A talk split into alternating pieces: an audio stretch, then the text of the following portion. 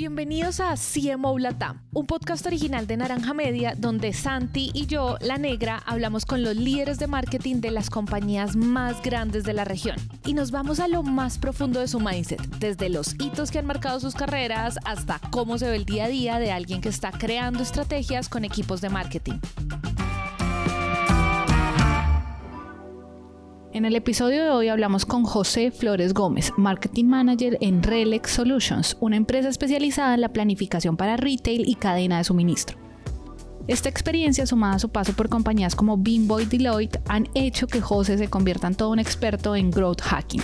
Y lo más interesante es que José lleva el growth hacking al marketing B2B cuando ustedes saben es algo que comúnmente asociamos al B2C, en especial a startups y a las empresas de tecnología. Entonces, durante esta charla, José nos detalla las estrategias que utilizan el growth hacking, por ejemplo, en la planeación y participación en diferentes eventos presenciales, desde los lead magnets para atraer a posibles prospectos hasta diferentes técnicas de lead scoring para que al final todo esto sea reflejado en el ROI. Así que, sin más preámbulos, vámonos con la conversación.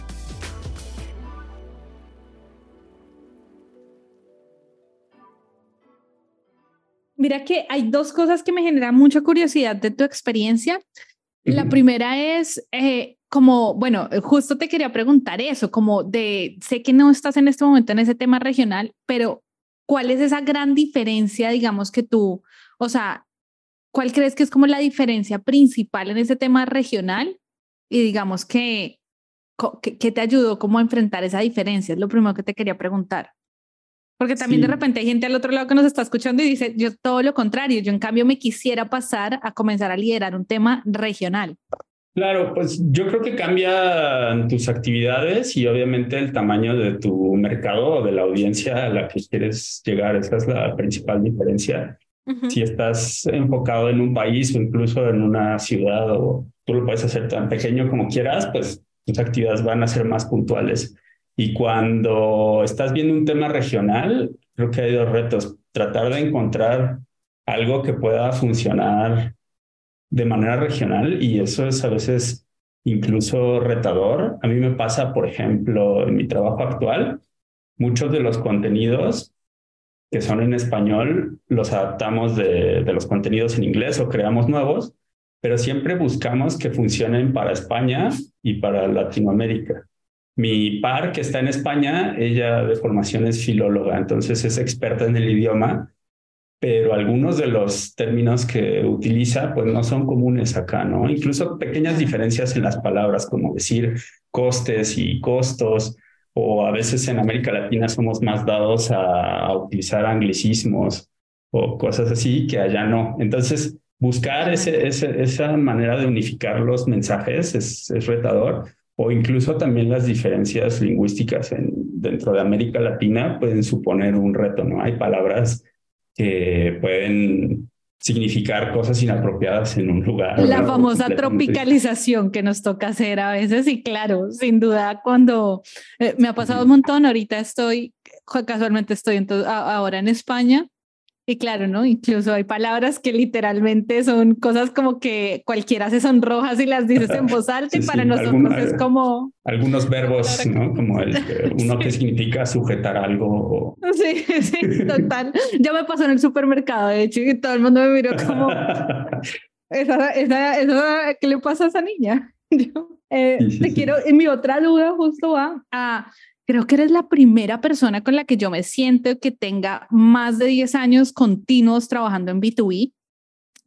Y para mí la pregunta es como, ¿cuál es el reto que tú crees que, o sea, yo creo que como marketing tenemos un reto siempre, bueno, muchos, pero entre esos, por ejemplo, que hay que adaptarnos a una velocidad impresionante a las nuevas cosas que van surgiendo, pero cuando tú ya lo miras con ojos de B2B y digamos que hacemos un zoom out, ¿cuál es el reto para ti que B2B hoy tiene grande? O sea, sí. Mira, ¿y qué, ha pasado alrededor de ese reto? Sí, tal vez me voy un pasito atrás. Yo cuando empecé trabajando en B2C, tenía la impresión de que medir los resultados de marketing era bastante fácil porque había muchos estudios, indicadores. O sea, teníamos datos de Nielsen para ver eh, temas de si una promoción funcionó bien, estudios de market share, teníamos recursos para hacer focus groups, este, información de ventas, etcétera. Y después, cuando me paso a B2B, en B2B a veces los procesos de ventas son largos y eso hace retador poder determinar a veces qué, qué tanto influyó marketing en, un, en obtener un nuevo cliente o en obtener un resultado. Y eso al principio era un poco como mojarse el dedo y ponerlo al aire y, y, decir, bueno, hice esto, esto y esto, pero medir los resultados siempre era un poco discutible y siempre te cuestionaban. Creo que la tecnología fue avanzando mucho y ya hay muchas plataformas, muchos CRMs, HubSpot, Salesforce, este, Sixsense, que te permiten trazar todo el camino con un prospecto y ver en qué momento y cómo interactuó contigo con tus programas de marketing. Y eso ha avanzado muchísimo, ¿no? Eh, nos encontramos eh, en algún momento ya con sistemas incluso que te permitían calificar a los leads, eh, este famoso sistema de lead scoring, donde le ibas dando puntos a un prospecto. Si visitaba tu web, le dabas 10 puntos. Si se conectaba a un webinar, 50 puntos. Y cuando juntaba 100 puntos, ya se lo pasas a ventas. Y ellos ya lo contactan y por lo menos, digo, el racional detrás de eso era que ventas ya no lo contacta de cero, ya no es una llamada en frío. Esta persona ya sabe quiénes somos. Tiene algún interés.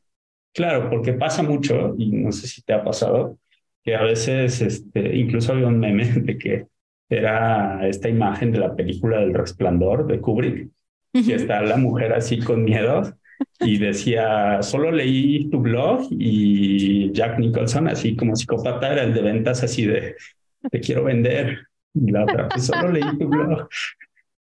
No lo vi, no lo vi en su ah. momento, pero qué gran meme. Sí, a veces son, son como muy agresivos los, los procesos de venta, ¿no? Alguien que no conoces de nada y ya te, te está pidiendo una reunión, etcétera que a veces pues la complejidad es que la gente está muy ocupada y no es que uno sea grosero o lo que sea, ¿no? Simplemente la vida no da para eso. Entonces, creo que ese es el, el, racional detrás de estos sistemas de, de, lead scoring o de calificación de leads, es que realmente contactes a alguien que tiene cierto interés en tu, en tu producto o servicio y eso lo conseguiste a través de las actividades de, de marketing.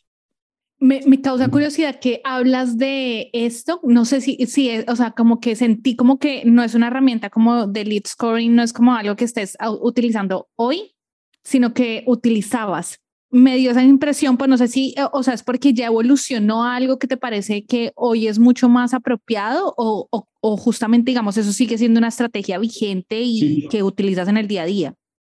Sigue siendo vigente. Yo creo que cada empresa adapta estos procesos y estas herramientas a lo que le funciona mejor. Fue justo en mi trabajo anterior el tema de los 100 puntos, pero en mi trabajo actual seguimos calificando a los leads antes de pasarlos a ventas, quizá no con un sistema tan estricto. En mi trabajo anterior me llegó a pasar de que estaban en 95 y así por Dios ya califíquenlo porque se nos va a enfriar, se le va a olvidar que se conectó a un webinar.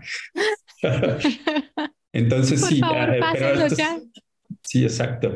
estos sistemas son vigentes y se siguen utilizando. O sea, cada empresa debe definir cuál es la mejor manera para ellos para calificar a sus leads. Debe definir en su ciclo de ventas en qué momento contactan a alguien y puede haber eh, pues muchos criterios, ¿no? Desde la importancia del lead eh, por ejemplo, en este sistema de puntuación, a veces sí llegábamos a, a, contactar a alguien que era muy importante para nosotros porque decíamos, no, no hay que esperar más, ya que lo, busque un representativo, representante de ventas.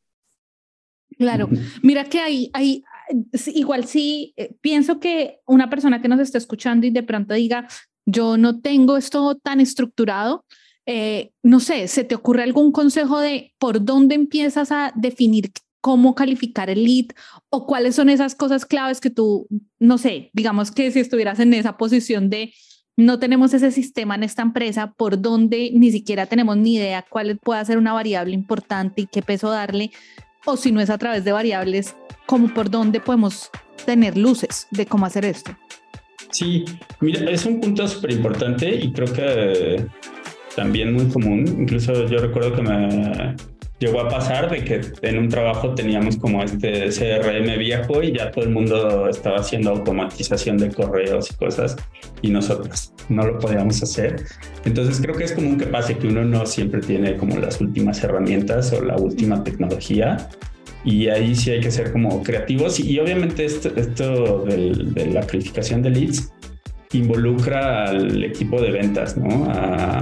Entonces creo que ahí es cosa de charlar con, con el equipo y establecer un proceso donde digan si ya estamos registrando ciertas actividades, o sea, sabemos que nuestro público objetivo interactúa con nosotros de, de, cierta manera, hay que definir cuáles son los siguientes pasos, quién está involucrado, quién es responsable de, de mandarle un correo a esa persona. ¿Se lo manda el de marketing como un correo muy general o se lo va a mandar ya un vendedor con un mensaje súper personalizado? Le vamos a pedir ya una reunión, le vamos a mandar más contenido, etcétera. Yo creo que se puede hacer en cierta medida, aunque no tengas las últimas herramientas, es más bien cosa de estructurar tu, proceso y de experimentar, porque eh, pues no hay en marketing sobre todo, creo que es muy dinámico y no lo que te funciona hoy no necesariamente te va a funcionar siempre, ¿no? O todo el mundo va a empezar a hacer lo mismo y entonces ya no va a ser algo que funcione tan bien. Claro, te entiendo muchísimo.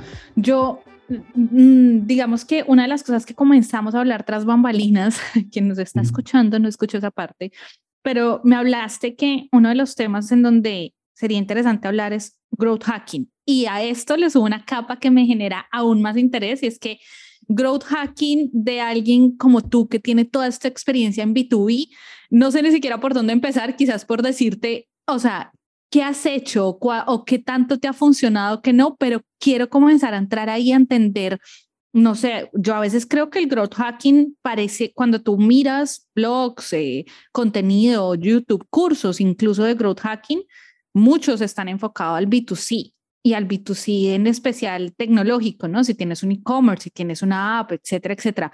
Pero hablemos de ese growth hacking B2B. ¿Qué, ¿Qué, ha pasado ahí? ¿O qué usas? ¿O qué has hecho ahí? Sí, sí, sí. Bueno, voy a partir eh, por explicar cómo entiendo yo growth hacking eh, para asegurarnos que estamos en la misma página. Este, bueno, yo tengo entendido que el concepto surge en estas, sobre todo en el, como en el ambiente de las startups y eh, empresas no tan pequeñas, aunque no necesariamente, cuando no tenían estos presupuestos para hacer publicidad o las acciones de marketing eh, súper convencionales, entonces apuestan más como a la creatividad de pequeños trucos que les hagan que su, puede ser que su contenido se viralice, que ganen más usuarios, más visitas a sus sitios web. Y creo que el ejemplo de siempre es Hotmail cuando empezó y que en cada correo por default te venía la leyenda de obtén tu correo gratis y la liga, ¿no? Entonces cuando alguien recibía un correo de ahí lo veía y creaba su correo. Y entonces se fue como un hack de crecimiento. Y luego también recuerdo que durante este tiempo empezabas a ver en las bolsas de trabajo como que se había vuelto de moda, ¿no? Buscamos un growth hacker o jefe de growth hacking, cosas así, ¿no? Y, Total. siempre me causaba un poco de ruido porque pensaba, bueno, al final es algo que todos debemos buscar en nuestro empleo, ¿no? Cómo obtener eh, o encontrar esos pequeños trucos o hacks o métodos que hagan que nuestras actividades sean más eficientes, tengan mejores resultados y después pues repetirlos hasta que se agoten, que era lo que decíamos hace un momento, ¿no? Que lo que te funciona hoy no necesariamente va a funcionar siempre. Y un ejemplo que se me ocurre de, de B2B y que sucedió mucho durante la pandemia, creo que hablar de la pandemia ya hasta suena un poco trillado, todo el mundo ponemos ejemplos siempre, pero creo que es vigente y nos cambió el, el panorama a todos eh, fue, por ejemplo, el tema de los webinars, ¿no? Nosotros ya hacíamos webinars un poco. ¿Antes de pandemia hacían webinars? Sí, sí, sí. Yo estaba un tiempo en esta consultoría y desde ahí ya hacíamos webinars, no con tanta frecuencia, pero yo creo que todo el mundo empezó a ver que funcionaban bien y empezó a haber como un boom de webinars. Yo incluso en esa época hacía el reporte global de la empresa del número de webinars, cuánta gente se registró, cuánta gente se conectó. Y si vimos cómo fue escalando, lo fuimos viendo cómo fue creciendo porque se saturó el mercado de webinars, ¿no? Te metías a LinkedIn y era webinar de esto, webinar del otro, etcétera. Entonces, no podía estar toda la agenda full con webinars en una semana. Exactamente. Y, y ya pues uno se cansa, ¿no? Y la gente se cansa de estar enfrente de una pantalla. Entonces eh, se, se desinfló, digamos, ese método. Incluso también los eventos virtuales tenían sus pros y sin duda, o sea, hubo eventos que superaron sus audiencias convencionales gracias a que eran virtuales pero también hubo un agotamiento. Eso es un ejemplo eh, como muy sencillo de growth hacking en B2B, porque en B2B creo que los eventos, al menos en mi experiencia, siempre han tenido como un papel central en las actividades de marketing. Yo te quiero preguntar algo y, y es, hay gente, o sea, yo he visto dos posiciones y me parece, quiero saber cuál es la tuya, hay gente que cree que este es el tipo de roles que debería haber un líder de growth hacking, alguien liderando y literal, así como tú dices, se busca y se busca y el, literalmente como que tu cargo es ese. ¿O tú crees que eso eh, es algo que no, o sea, que para que una empresa lo tenga, no necesita líder o sí se necesita un líder, digamos, para tener este tipo de estrategias puntuales alrededor de growth hacking? Mira, yo creo que yo diría que sin duda debe ser bueno tener la posición si se tienen los recursos y, el equipo, porque alguien que esté dedicado casi que 100% a eso va, va a poder eh, reflexionar más sobre ciertas actividades y proponer, ¿no? Que uno, a uno le gustaría poder tener esa creatividad y, y descubrir esos hacks pero no siempre sucede. A veces uno está completamente engullido por las actividades, por el estrés, por los problemas que van surgiendo. Entonces no se te ocurren cosas nuevas, ¿no? Entonces alguien que tenga como más espacio para la creatividad y para buscar esos, esos métodos que sean no costosos, pero que tengan mucho impacto, es sin duda útil. Entonces yo sí, sí si a mí me dices, ah, contrata a alguien ahora para que se dedique a eso, yo sí, sí, lo contrato. Y digamos, ya nos hablaste de esos, en su momento, efectivamente, el boom de los webinars, el boom y el declive de los webinars por la saturación que hubo. Hoy, por ejemplo, ¿qué estrategias te funcionan muy bien alrededor de ese growth hacking, pero B2B? ¿Qué te ha funcionado últimamente muy bien? Sí, mira, nosotros eh, Estamos haciendo muchos eventos ahora. Estoy, estoy en una compañía, te lo he mencionado, Relax Solutions, y es una empresa de tecnología que se enfoca al sector de retail y hace básicamente pronósticos de la demanda utilizando inteligencia artificial y con esos pronósticos la gente o los retailers, el público objetivo, puede mejorar un montón de procesos. Okay, Pero, digamos, somos nuevos en el mercado. Es una empresa completamente nueva en América Latina y tenemos que darnos a conocer y obviamente sumar gente que podamos y compañías que podamos meter en el embudo de ventas. Y de todas estas actividades que hemos hecho, las que más nos han funcionado hasta ahora son los eventos, los eventos presenciales, ir a expos, etcétera. Dirás, bueno, aquí no hay ningún hack, todavía eso suena muy normal. Pero eh, estamos manejando los eventos como campañas, que digamos no es solo el evento como tal, sino crear un montón de contenido alrededor de ese evento y poder compartirlo con los prospectos y dar seguimiento como a las mismas personas que contactamos en un evento, poder invitarlos a otro, este, digamos que irle tomando el pulso a los prospectos en estos puntos de contacto que tenemos y ir eh, profundizando en esas relaciones a través de otros eventos o otras actividades. Eso nos Ayúdame a entender solo algo como, ¿son eventos que ustedes organizan o son, por ejemplo, estas ferias grandísimas que uno ve alrededor de una industria, no sé, la feria de la industria hotelera y entonces van miles y miles de expositores y ustedes van como un expositor o son eventos que ustedes como tal son los que organizan el evento? Es, es una mezcla. Mayoritariamente son estas grandes ferias comerciales, eh, sobre todo el sector retail.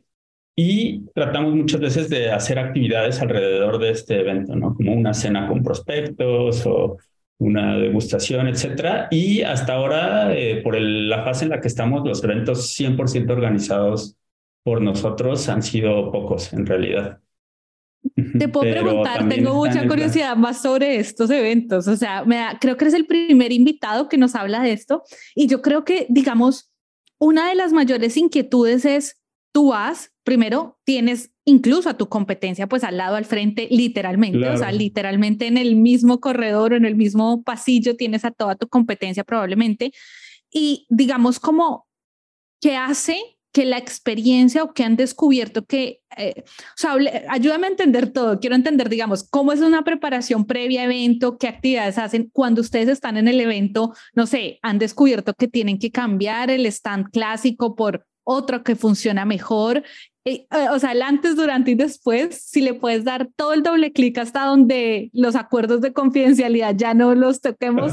Quiero entender, digamos, todo eso, el antes, el durante y el después de un evento, cómo se ve. Sí, mira, generalmente empezamos con una campaña de comunicación antes del evento, lo más antes posible. Ahí he recurrido a medios especializados donde desde tratar de tener una videoentrevista eh, donde alguien, algún ejecutivo hable de que vamos a estar en el evento, etcétera, enviar algún correo o poner algún anuncio también en sitios, digo, por nuestra industria. Eh, me voy como a muchos sitios especializados en retail. Entonces hacemos toda esta campaña de comunicación previa y luego trabajamos mucho con el área de ventas y de BDR, que es también parte de ventas, pero suele ser el primer filtro y ellos contactan a sus prospectos sobre el evento y ya sea para invitarlos si tenemos pases, pero sobre todo para buscar eh, reunirnos con ellos durante la... Durante en el evento como tal. En el evento, sí. De hecho, hubo un evento muy grande en enero este, de, de retail y ahí es tan importante este evento que todo el mundo quiere ir. Y una de las condiciones para la gente de ventas para poder asistir al evento es, bueno, tienes que confirmar por lo menos tres reuniones con prospectos antes del evento para, para poder asistir. Entonces todo el mundo se pone las pilas para poder este, agendar esas, esas reuniones e ir. Entonces el tema de, de, toda la comunicación que haces antes del evento es muy importante y ya tras bambalinas en, en, el área de marketing obviamente uno está sufriendo con todos los detalles de cómo se va a ver el stand, qué voy a tener en las pantallas, si quiero poner algo distinto, eh, no sé, como un proyector de hologramas o hay gente que, hay eventos, perdón, eh, me vino a la mente, donde te comparten la lista de los asistentes y con su correo electrónico y todos los datos, pero eso cada vez es menos común y sobre todo en América Latina con estas leyes de protección de datos.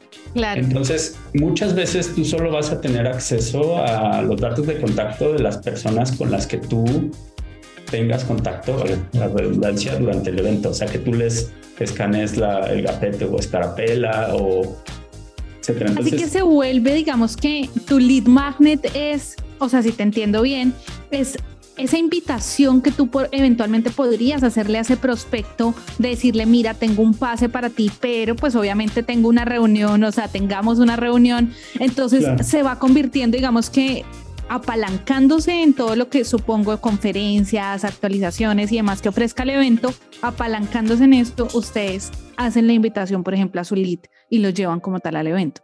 Es correcto. Y ya dentro de los eventos, pues tú ves muchas estrategias, ¿no? Porque como dices, todos estamos luchando un poco por lo mismo. Claro. Y toca desde que si tenemos una charla, eh, pues en la entrada tratar de contactar a la gente antes de que empiece la charla y escanearles la escarapela, dejar algún promocional en las sillas. De pronto hay empresas que organizan juegos o rifas y así obtienen los datos de un montón de gente porque obviamente para participar este, necesitas dejar tus datos. Entonces es, un poco parte de este juego por poder conseguir la, información, porque se interesen.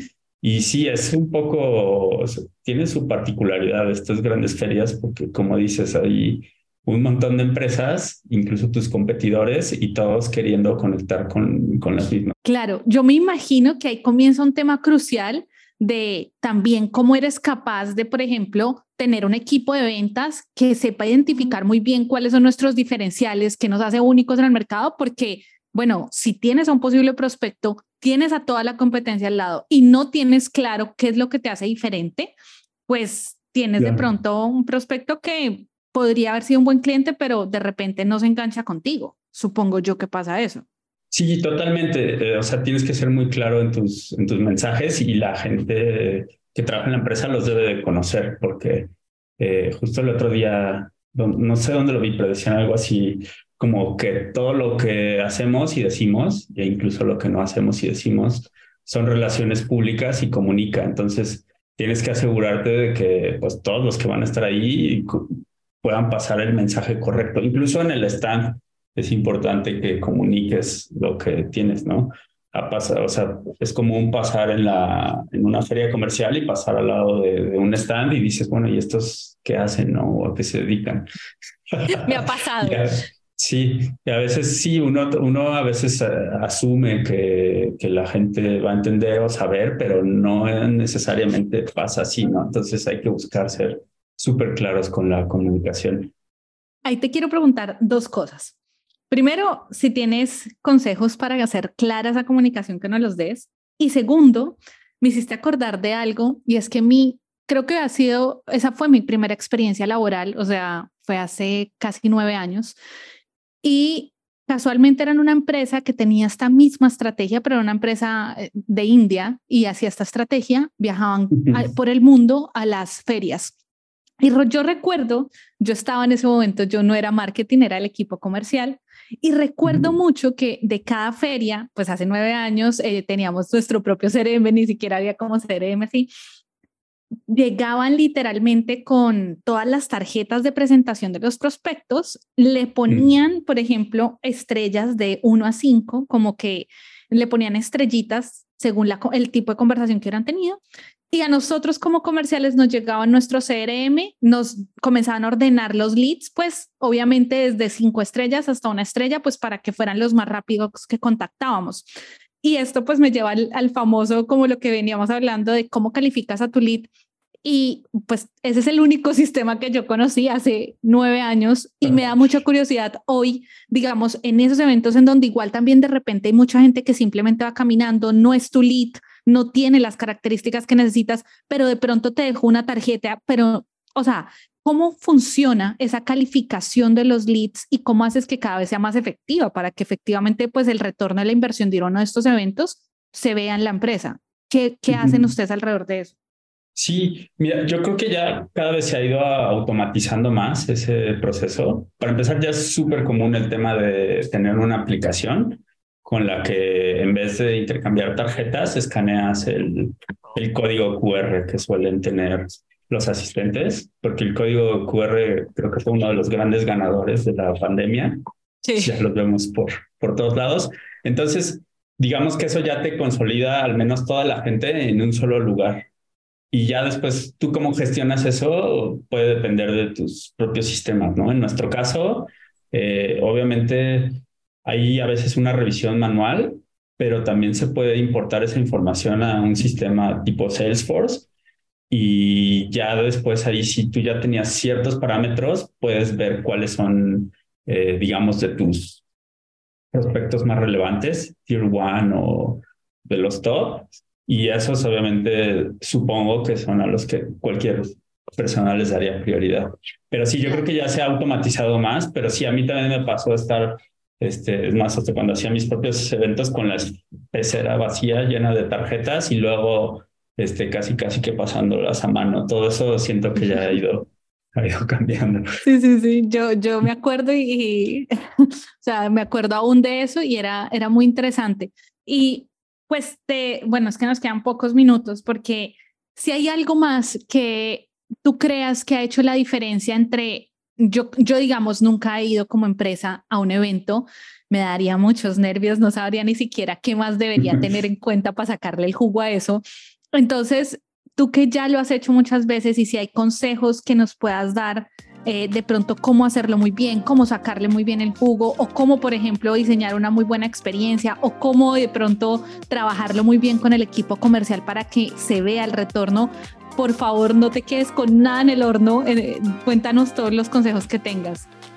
Sí, bueno, yo creo que un, consejo muy simple, bueno, simple pero tal vez no tan sencillo, es asegurarte de que todo tu equipo que va esté súper enganchado y proactivo en los eventos. Si tú te das un paseo, puedes ver, este, no sé, algún stand donde hay dos personas y las dos están en el celular o están distraídos y eso es algo que me gusta mucho en este trabajo, que todo el mundo siempre está como muy activo tratando de hablar con la gente, teniendo reuniones, etcétera. Y eso hace una gran diferencia en cuánta gente llegas a conocer y eh, el retorno sobre la inversión al final.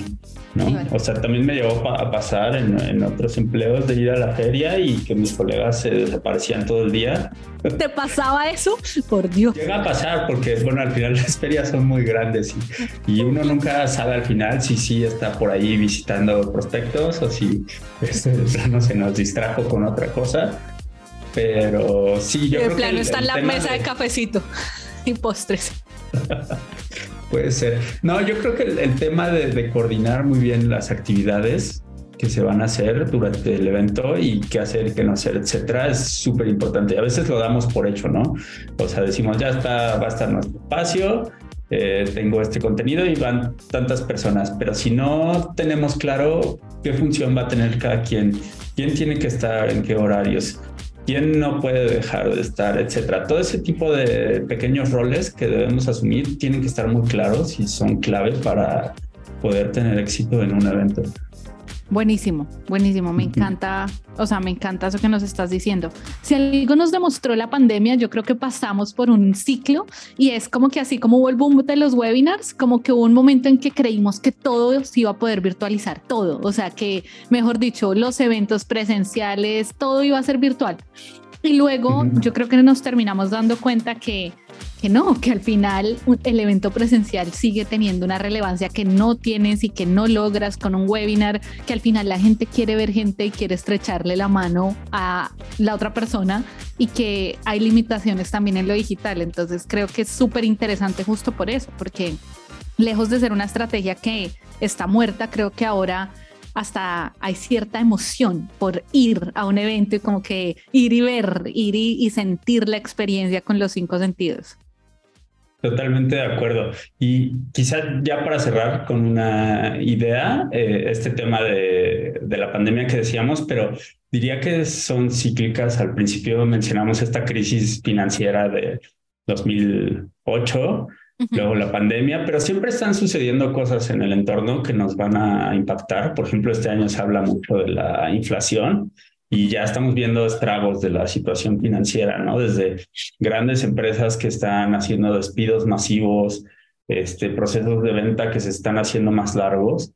Entonces, mi consejo es eh, estar conscientes del entorno y estar preparados para reaccionar ante cambios, ¿no? Porque nunca podemos dar nada por hecho y puede suceder otra vez que un día te digan, oye, ¿sabes qué? Se congela el presupuesto de, de marketing, te quedas con cero pesos pero esperemos que tengas mucha creatividad porque igual tienes que conseguir tus objetivos.